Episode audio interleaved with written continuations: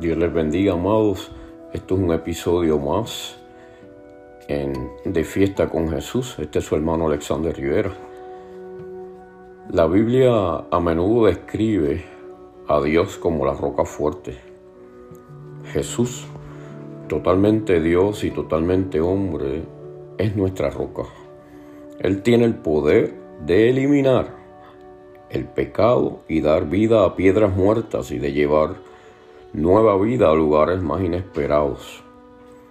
Al ir creciendo en la fe y confiando en la piedra viva, llegas a conocer a Jesús como tu Salvador y amigo.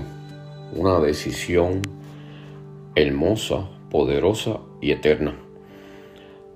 Las Sagradas Escrituras dice, Primera de Pedro capítulo 2 verso 4 al 5, acercándoos a él, piedra viva, desechando ciertamente por los hombres, mas para Dios escogida y preciosa, vosotros también, como piedras vivas, sed edificados como casa espiritual y sacerdocio santo, para ofrecer sacrificios espirituales aceptables a Dios por medio de Jesucristo. Hoy reflexionamos bajo el tema Una piedra viva. Camarones gigante, tiroteo inofensivo, copia original, todos estos son ejemplos de contradicciones. Los camarones no son gigantes, un tiroteo nunca es inofensivo y las copias no son originales. A primera vista una piedra también parece ser una contradicción. Las piedras, rocas y cantos rodados están tan muertos y sin vida como es posible. Sin embargo, las estalactitas y estalagmitas que se forman en las cuevas subterráneas de las gotas de sales de calcio que caen año tras año, década tras década, van creciendo más y más son piedras vivas reales.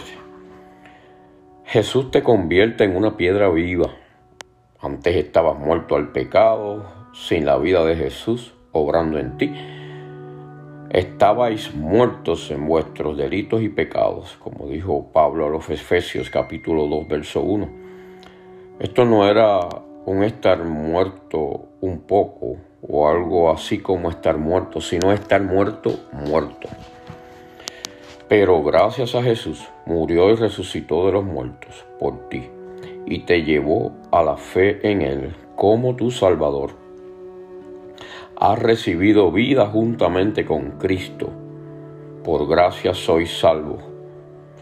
Pablo lo menciona en Efesios capítulo 2, verso 5. Es cierto que el pecado todavía está obrando en ti, tratando de extinguir la vida que Dios te da pero más cierto aún es el poder de Cristo, floreciente y activo en ti, te ha dado vida por toda la eternidad. A través de la fe eres una contradicción viviente.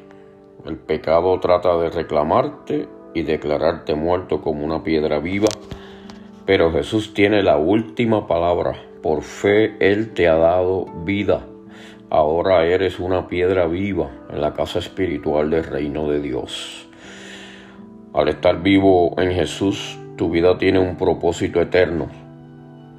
Las palabras que dices, las cosas que haces y el testimonio que ofreces no son cosas muertas.